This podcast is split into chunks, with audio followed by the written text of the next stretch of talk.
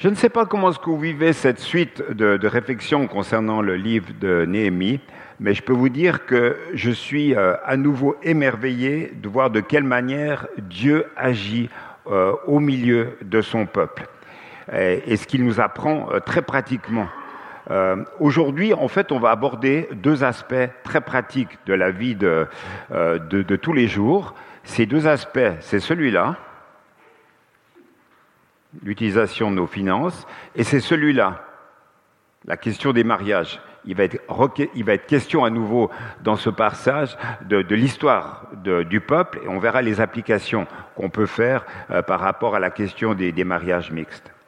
Donc on a vu durant ces dernières semaines qu'après avoir rebâti la muraille, le peuple s'est arrêté, il s'est mis à lire la parole de Dieu avec avidité, euh, une lecture qui a été accompagnée d'un temps de jeûne, et il s'en est suivi un temps de confession euh, des péchés, et il y a eu toutes sortes de résolutions très pratiques que le peuple a pris euh, ce jour-là.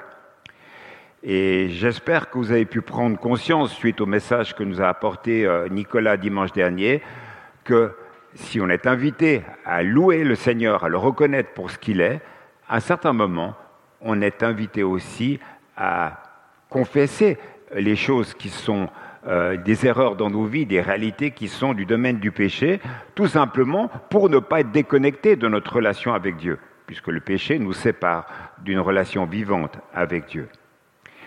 Et on peut dire que c'est à cause de l'action du Saint-Esprit dans le cœur de ces hommes, de ces femmes et de ces jeunes que finalement ils ont pu vivre ce qu'ils ont vécu.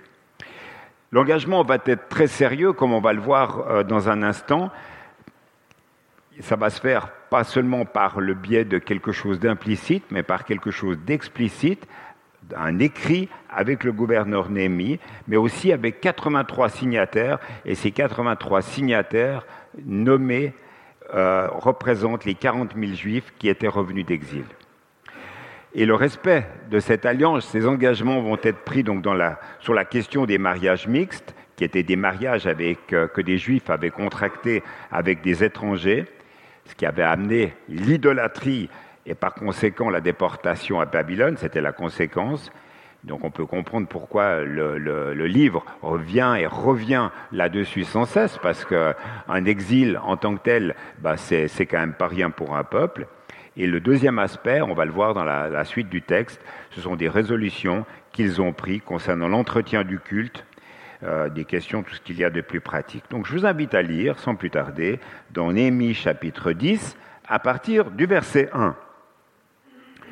À cause de tout cela, donc à cause de quoi? Ben À cause de ce temps de, de lecture de la parole et de confession des péchés, nous prenons un ferme engagement que nous mettons par écrit.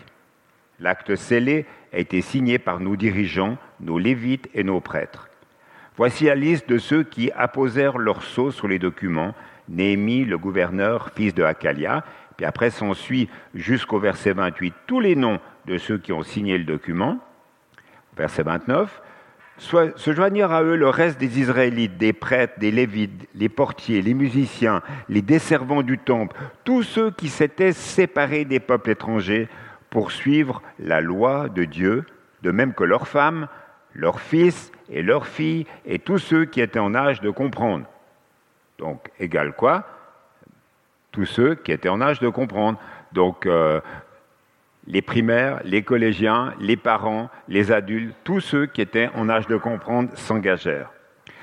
Tous donnèrent leur soutien aux compatriotes les plus considérés d'entre eux ils promirent et s'engagèrent par serment à vivre en accord avec la loi de Dieu donnée par l'intermédiaire de Moïse, son serviteur, à obéir à tous les commandements de l'Éternel, notre Seigneur, à ses articles de loi, à ses ordonnances et à les appliquer. Nous nous engageons, en particulier, dirent-ils, à ne pas donner nos filles en mariage aux peuples étrangers qui sont dans le pays et à ne pas faire épouser leurs filles par nos fils et à ne rien acheter le jour du sabbat et les jours de fête aux gens du pays, si ces jours-là ils apportent des marchandises et toutes sortes de denrées à vendre, tous les sept ans, nous laisserons reposer la terre et nous annulerons toutes les dates. De plus, nous nous imposons comme règle de donner obligatoirement chaque année une pièce d'argent de 4 grammes pour l'entretien et le culte du temple de notre Dieu, pour les pains exposés devant l'Éternel, pour l'offrande permanente, pour l'holocauste perpétuel, et celui des jours de sabbat, des nouvelles lunes et des fêtes, pour les choses consacrées, pour les sacrifices d'expiation des péchés d'Israël, et pour tout ce, qui se fait dans le temple de notre Dieu. Donc juste une petite note concernant le verset 33. Cette somme d'argent de 4 grammes par an était donnée lors du dénombrement euh, annuel. Et chose étonnante, cette somme était la même pour les pauvres comme pour les riches. Dieu voulait souligner par là que chaque homme avait la même dignité à ses yeux, et cet argent servait chaque année au service du temple. Et j'ai regardé dans les autres textes euh, de l'Ancien Testament, en fait la seule condition qui était faite pour donner cette pièce, c'est d'avoir 20 ans. Il y avait une condition d'âge en tant que telle. On continue notre lecture, verset 35. Nous avons aussi tiré au sort quelle famille de prêtres, de lévites et de gens du peuple devaient apporter chaque année à la date fixe du temple de notre Dieu le bois destiné à brûler sur l'autel de l'Éternel notre Dieu, comme cela est écrit dans la loi. Nous prenons aussi l'engagement d'apporter tous les ans au temple de l'Éternel les premières récoltes de notre sol et les premiers fruits de tous nos arbres. Donc là, de nouveau une note. Ces offrandes spéciales et, ces, premiers produits étaient chez eux plus qu'une coutume. Il était un acte ils avaient cet acte à cœur car ils reconnaissaient, comme on l'a fait tout à l'heure au travers de notre offrande ici, que c'est Dieu qui leur avait tout donné. Et ils exprimaient par ce geste que tout ce qu'ils avaient dépendait de Dieu, et ceci jour après jour, année après année. Donc, c'est un acte de foi pour eux que de redonner à Dieu, au travers de cette offrande particulière, euh, une partie de leurs biens. On continue, versets 37 et 38. Ils, présentèrent aussi les premiers-nés de nos fils et de notre bétail, comme il est écrit dans la loi, et d'amener au temple de notre Dieu les premiers-nés de notre petit et de notre gros bétail pour les remettre aux prêtres qui assurent le service dans le temple de notre Dieu. Nous apporterons aux prêtres dans les salles de notre Dieu la pâte faite avec notre première farine, nos offrandes, des fruits de tous les arbres, du vin nouveau, de l'huile, et nous remettons, remettrons aux Lévites la dixième partie des prix des, des produits de notre terre. Ils viendront eux-mêmes prélever cette dîme dans toutes les localités où nous travaillons. Donc on voit là, c'est une habitude qui remonte depuis la sortie d'Égypte, hein, euh, lors de la dixième plaie. Dieu avait épargné les premiers-nés des enfants d'Israël, alors que ceux des Égyptiens étaient morts. Donc dès cet instant, les premiers-nés parmi le peuple d'Israël étaient consacrés à Dieu, mis à part par Dieu. Et plus tard, ça sera une tribu, la tribu de Lévi, qui sera entièrement mis à part au service de Dieu. Donc le peuple là doit réapprendre à consacrer la première partie de ce qu'il possède à Dieu. Cela veut donc dire pour nous la première partie de notre temps, de nos biens, de nos dons, et tout ça finalement reste valable dans la suite. Mais en fait, je crois que la, vraie question que l'on doit se poser au travers de cette simple lecture, c'est en fait, qu'est-ce qu'on lui donne en réalité? Est-ce qu'on lui donne la meilleure part ou est-ce qu'on lui donne les restes? Une question fondamentale quand même pour nous dans la réalité euh, très pratique. Et je termine les versets 39 à 40 pour finir ce chapitre.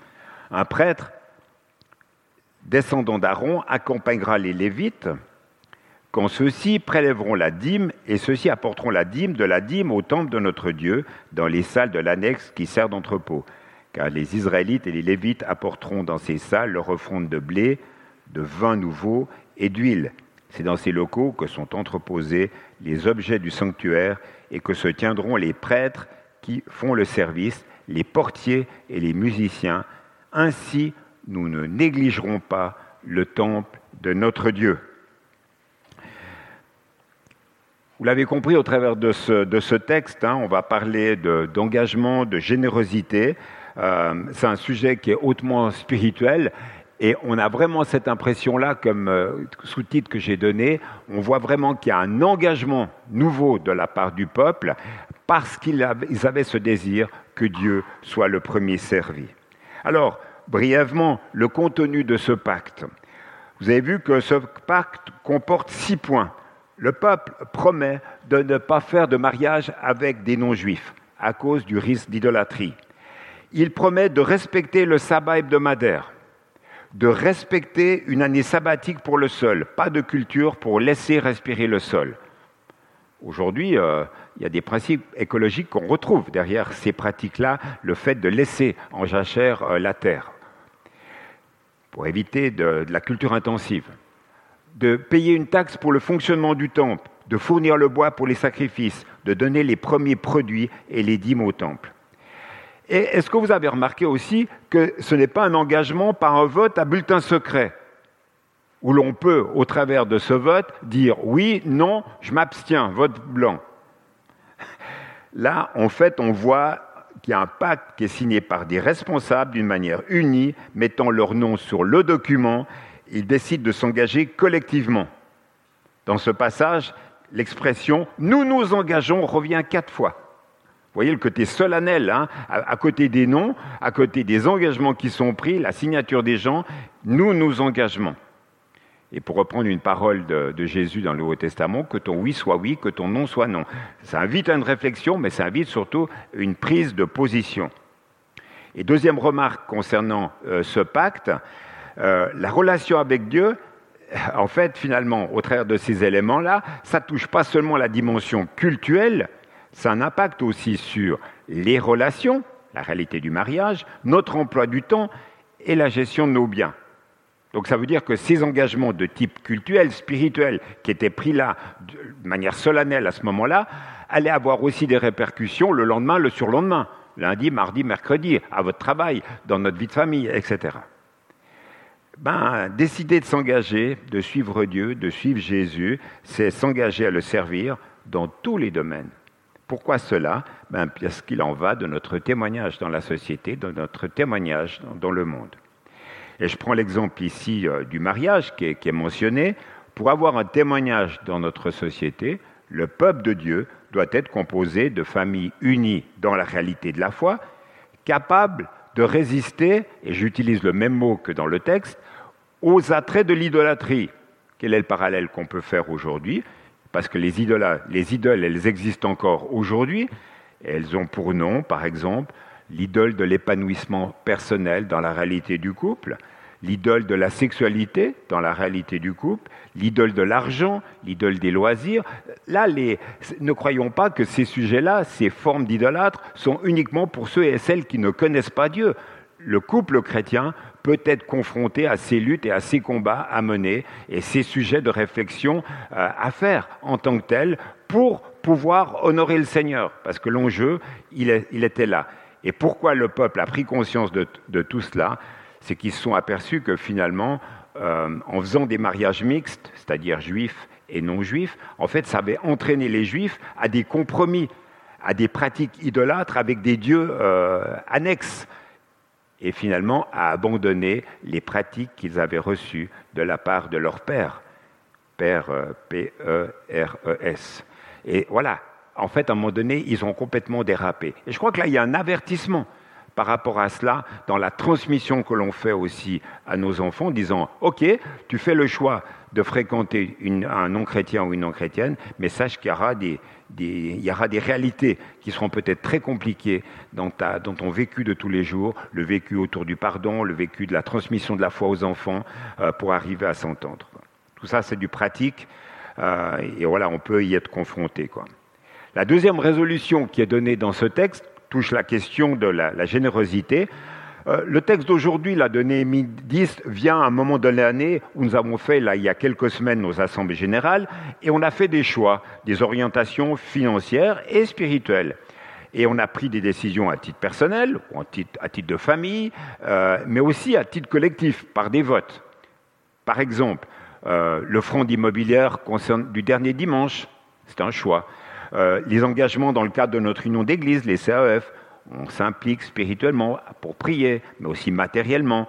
Nous soutenons le ministère de Teen les ministères jeunesse avec AJC, la bourse pour de futurs ministères. Ça, c'est des choses qu'on a validées en Assemblée générale au travers des votes. C'est spirituel et c'est matériel. Mais il y a aussi des engagements qu'on a pris de type social, humanitaire, avec notre AFP. Et puis il y a des engagements qui sont encore plus loin pour d'autres personnes, le pôle mission, l'évangélisation, la SMAF, etc. J'aimerais qu'on puisse regarder un texte comme celui d'aujourd'hui aussi sous cet angle-là. qu'est-ce que tu as à nous dire, Seigneur, concernant nos engagements? Et j'aimerais souligner quatre choses qui me semblent ressortir de ce, de ce texte. Tout d'abord, c'est ce que Dieu a fait par son esprit dans la vie de son peuple. On constate que l'Ancien Testament souligne par plusieurs fois des élans de générosité extraordinaires lorsqu'il s'agit de la construction ou de la, réparation euh, de la maison de Dieu. Pensez à la, construction du tabernacle ou du temple, euh, du temps de Salomon. À un moment donné, ils avaient tellement apporté qu'on avait dû dire au peuple Arrêtez de donner, il y en a trop extraordinaire. Mais en amont, quand on regarde le, texte, ce n'était pas simplement parce que les responsables spirituels avaient fait euh, du bon marketing à l'égard du peuple de Dieu et pour ça ils ont beaucoup donné. Non, c'est simplement parce qu'au niveau spirituel, leur cœur avait été vraiment touché et en fait, ils ont, ils ont fait preuve de générosité en apportant ce qui avait besoin pour la construction du temple. Et ces élans de générosité qu'on voit dans la Bible correspondent toujours à une période de réveil spirituel. Et je crois que ce n'est pas un hasard. Par contre, les périodes sombres de l'histoire du peuple d'Israël, lors des périodes de déclin spirituel, eh bien, ce sont des périodes où on a négligé cette question des offrandes et il y a eu des conséquences au niveau politique, matériel et spirituel. Ce que je veux dire par là, ce que j'aimerais souligner, ce que j'aimerais qu'on retienne, c'est qu'il y a un lien étroit, frères et sœurs, entre ce qu'on appelle le spirituel et le matériel, le séculier ou le profane. Voilà, ça forme un tout. L'offrande est spirituelle. La raison pour laquelle on prie pour l'offrande, c'est que c'est spirituel. Ça touche à quelque chose d'important. D'ailleurs, euh, Jésus l'expliquera en disant, il nous avertit par rapport à notre relation vis-à-vis de Mammon, qui était identifiée comme une, réalité idolâtre dans la relation à l'argent que pouvaient avoir les hommes et les femmes. Et si l'on regarde d'ailleurs le, Nouveau Testament, on s'aperçoit que dès la naissance de l'Église, cet aspect-là est souligné. Il est dit, personne ne dit que ces biens lui appartiennent en propre. Et donc les, les, premiers chrétiens sont très sensibles à cet aspect-là. Et ils donnaient généreusement, avec foi, parce que leur cœur était profondément touché, et Dieu a béni leur engagement financier. Je dis Dieu parce que l'offrande, elle est pour Dieu. Tout à l'heure, on a récolté l'offrande, eh bien nous devons réaliser tout à nouveau que c'est à Dieu que nous l'apportons. Dans ce texte de Néhémie, il est mentionné neuf fois la notion de la maison de Dieu. C'est-à-dire que si une partie de cet argent allait au soutien matériel des prêtres et des sacrificateurs, au-delà de ça, c'était à Dieu que cette offrande était donnée, car c'est lui qui devait être honoré, Dieu devait avoir la priorité absolue. Et lorsque nous donnons de l'argent, c'est tout d'abord à Dieu que nous le donnons. On ne le donne pas au trésorier, on le donne à Dieu. C'est pour plaire à Dieu. Et c'est aussi une manière de, de lui dire au Seigneur, oui, je veux que tu sois à la première place également dans le domaine de mes finances. Et par cette offrande, par ce geste, je veux reconnaître que je dépends totalement de toi pour le présent comme pour l'avenir. Et je te suis reconnaissant car je considère que c'est une grâce que de pouvoir vivre les choses ainsi. Et je pense que, euh, en disant cela, ça ne supprime pas la réalité de la solidarité qui doit se vivre euh, euh, dans l'Église, mais même au-delà de l'Église par rapport à ceux et celles qui pourraient avoir des besoins alimentaires ou financiers. Mais on doit bien réaliser que c'est dans une dynamique, une dynamique de foi et qu'on ne fait pas du social pour du social. On fait du social par amour pour Dieu en tout premier lieu. Peut-être que pour les Juifs du temps de Néhémie, c'était plus simple, parce qu'ils étaient invités à donner 10% au temple. Et que nous, nous sommes constamment sollicités de part et d'autre, alors à qui donner? Est-ce qu'on doit donner à celui et à celle euh, qui sait le mieux vendre? Je dis là par rapport aux tensions qu'il pourrait y avoir entre donner à l'Église ou à donner à une multitude d'associations chrétiennes qui nous solliciteraient. J'aimerais citer ici un ancien pasteur, André Adoul, qui disait dans son livre la chose suivante.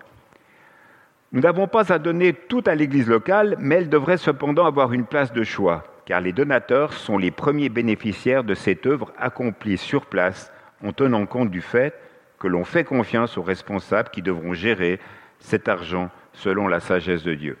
Voilà, il y a une réalité, Il y a des priorités qui sont données. Et c'est pour ça que régulièrement, vous recevez des informations sur l'état des finances de notre Église. Mais c'est aussi pour ça, encore une fois, que nous prions pour le fronde, pour les trésoriers. On ne le fait pas par tradition, mais c'est parce que nous nous rendons compte que nous avons besoin de sagesse pour prendre de bonnes décisions concernant la manière de gérer l'argent. De cela découle finalement ces questions, euh, euh, voilà.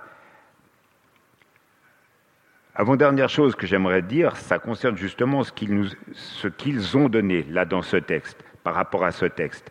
Qu'allons-nous donner, nous? Alors, c'est assez magnifique de voir qu'ils se sont imposés dans ce texte une certaine somme.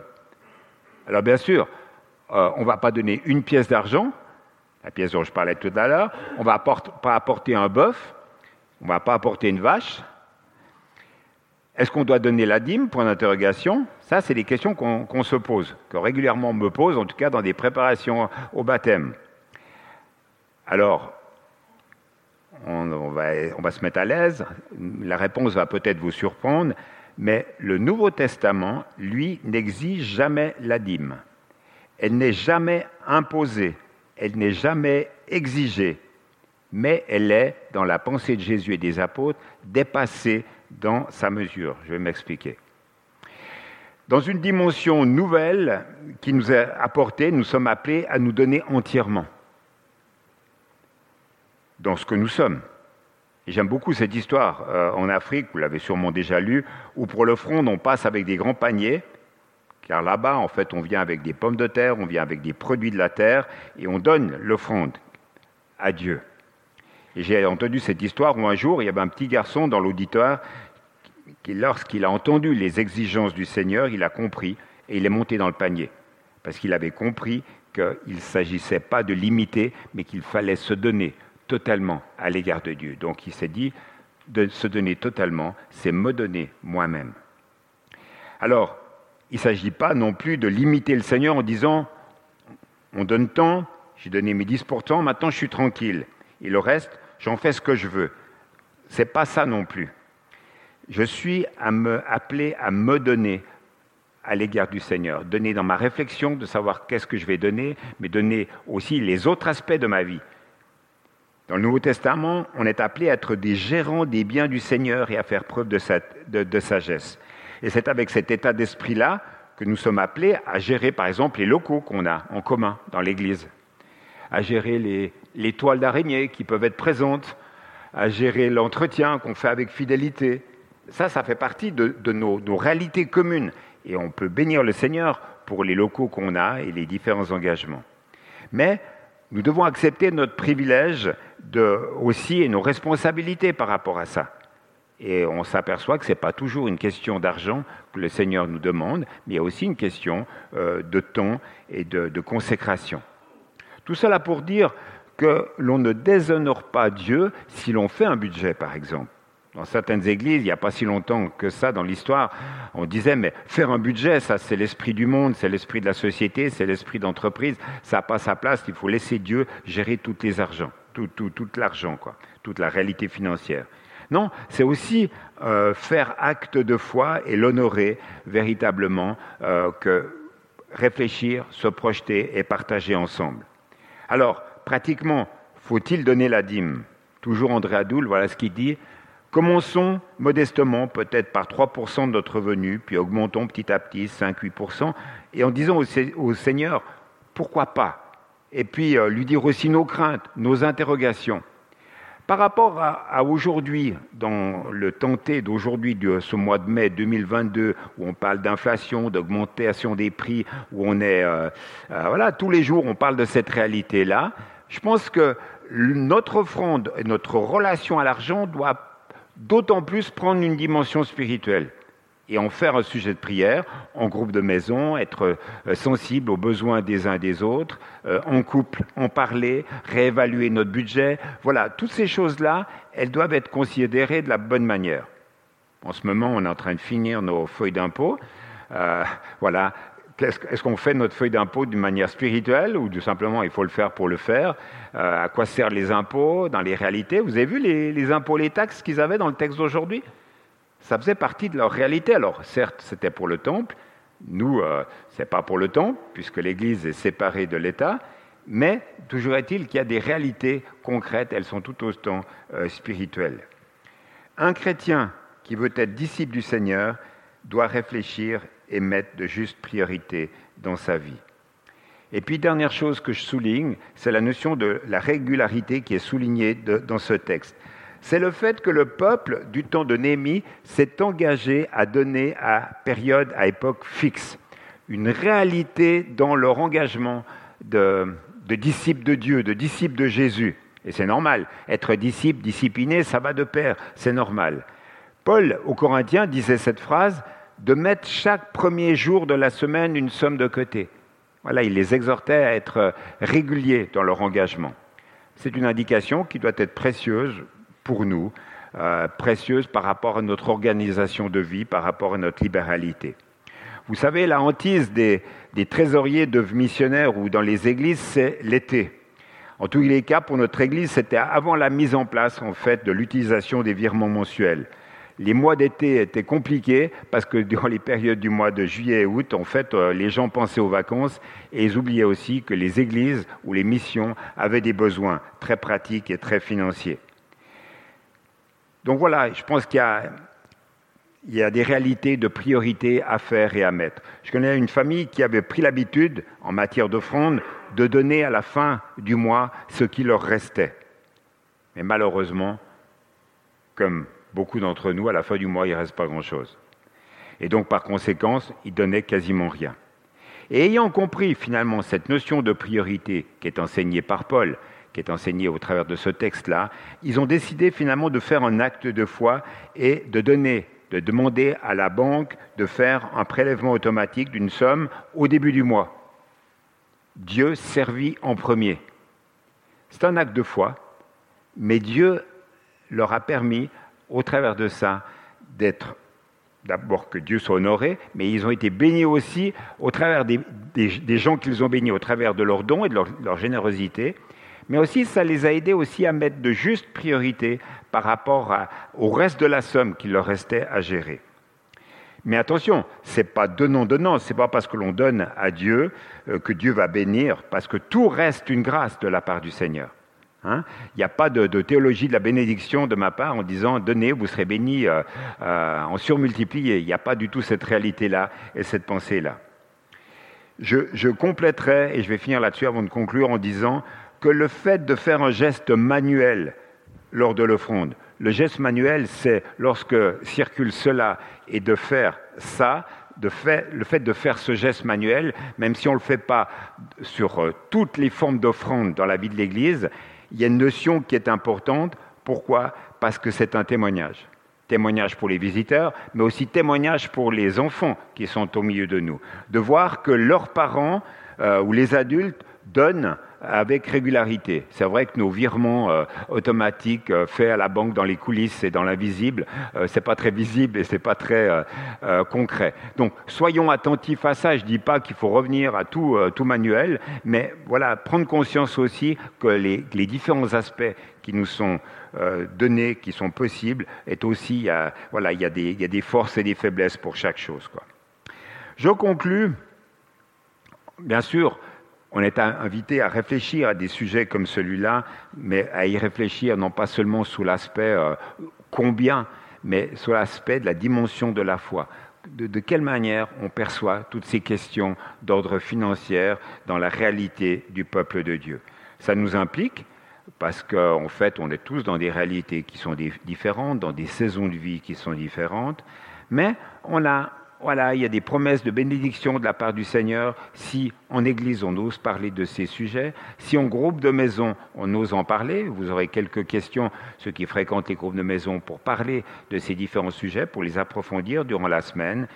Et voilà, que le Seigneur parle à nos cœurs, qu'il se révèle à nous. Je finis par un texte du Nouveau Testament, ce texte de 2 Corinthiens 9, qui résume beaucoup de choses. C'est Paul qui parle et qui dit il faut le savoir, celui qui sème peu de graines récolte peu, donne cette image de l'agriculture, et celui qui sème beaucoup de graines récolte beaucoup. Chacun doit donner ce qu'il a décidé dans son cœur, sans tristesse et sans être forcé, En effet, Dieu aime celui qui donne avec joie. Dieu a le pouvoir de vous donner en abondance toutes sortes de bienfaits. Aussi, vous aurez toujours tout ce qu'il vous faut et vous aurez encore suffisamment pour faire de bonnes actions. Vous voyez la quantité de, promesses liées à la fidélité, à l'amour de Dieu à l'égard de ses enfants. Que Dieu nous dirige, nous donne euh, sagesse dans l'utilisation de, nos biens, euh, dans l'utilisation de notre temps, et qu'il nous, et qu'on réalise tout à nouveau que tout ce que nous avons, c'est à Dieu que nous le devons, et on peut le bénir pour cela. je vous invite à la prière pour finir cette prédication. Seigneur, on veut te remercier parce que comme nous y avons été invités depuis le début de ce culte, tu nous donnes avec générosité toutes sortes de choses, et ceci jour après jour. Seigneur, on veut te, rendre grâce pour le souffle de vie, on veut te rendre grâce pour les biens, pour les, logements, pour la santé. On veut te rendre grâce, Seigneur, pour, euh, pour la réalité de cette fidélité qui est, qui est manifestée de ta part avec des réalités très pratiques, très concrètes. On veut les reconnaître, on veut les identifier, et tu nous appelles, Seigneur, par ta parole aussi, être de bons gestionnaires des biens que tu nous as accordés. Alors accorde-nous, Seigneur, la réflexion, le renouvellement de l'action de ton esprit sur ces questions-là et que nous puissions vraiment, Seigneur, euh, continuer à marcher et à progresser en étant toujours plus dépendants de toi. Merci de nous bénir individuellement et en communauté. C'est ce que nous te demandons dans ton beau nom. Amen.